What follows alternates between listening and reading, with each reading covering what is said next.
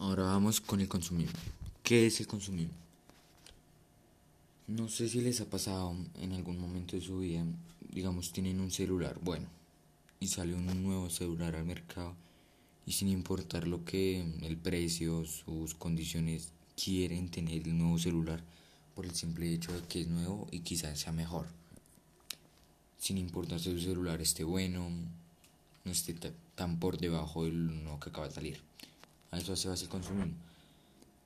El consumismo se refiere a la tendencia a adquirir, consumir o acumular bienes y servicios que en muchas ocasiones no son necesarias para las personas. Eso tiene mucha realidad. A veces las personas siguen consumiendo por gusto y no por necesidad.